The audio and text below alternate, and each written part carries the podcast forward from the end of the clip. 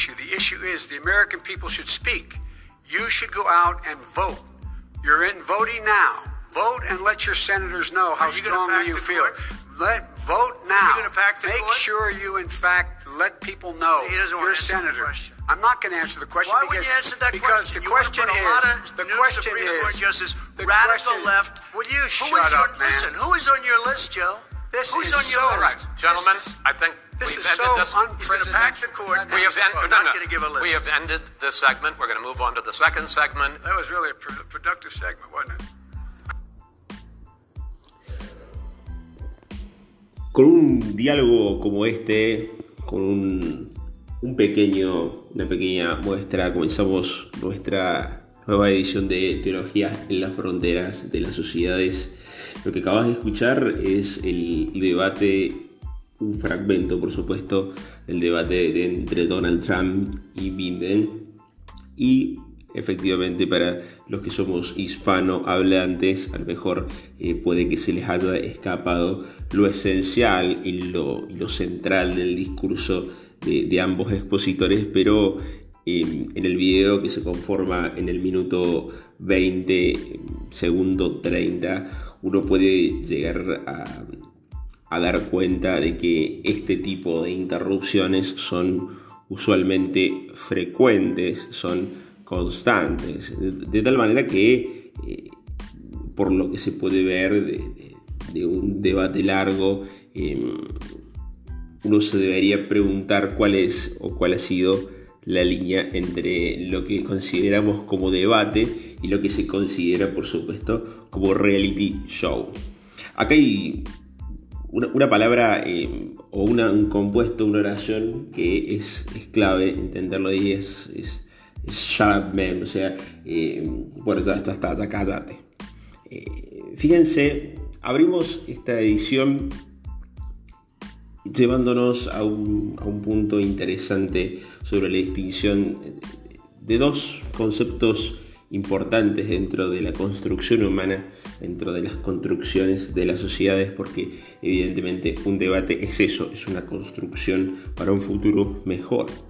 Y en el primer caso, digamos, para un desarrollo digno de una nación, eh, sus habitantes o pueden llegar a un diálogo, que es lo que eh, se intenta de alguna manera en este, en este debate, o se puede llegar también a un monólogo.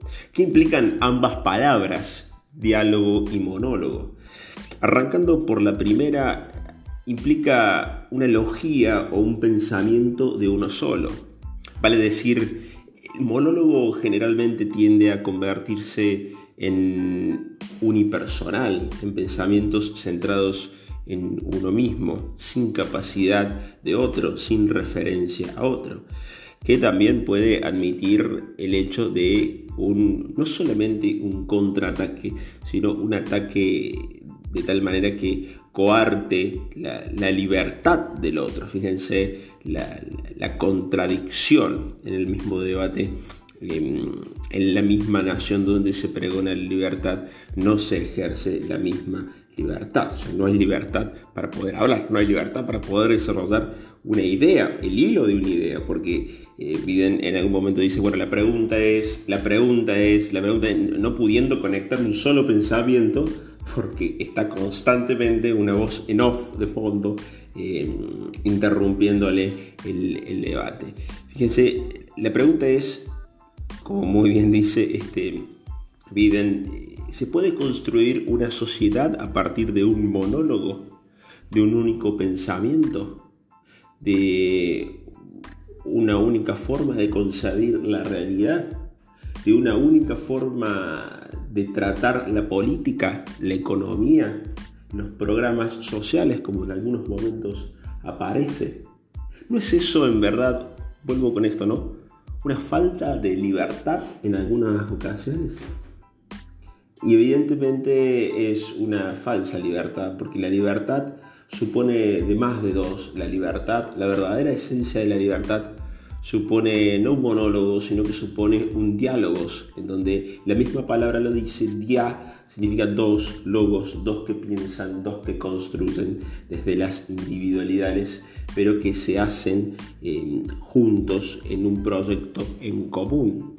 Eso es lo que se busca y lo que debe tender la humanidad a buscar es encontrar puntos de diálogos donde la palabra eh, no sea imposición, donde la palabra no sea prepotencia, sino donde la palabra sea capacidad de encuentro, donde la palabra sea capacidad de transformación de la realidad, no para unos pocos, sino para todos, capacidad de, de vida, capacidad de dar lo mejor que cada uno tiene.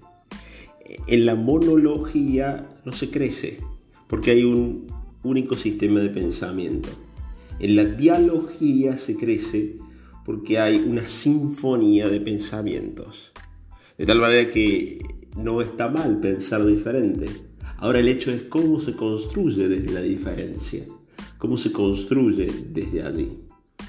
En teología nosotros decimos que Dios no es monopersonal, no es un único Dios, son tres en uno, es una comunidad dialógica.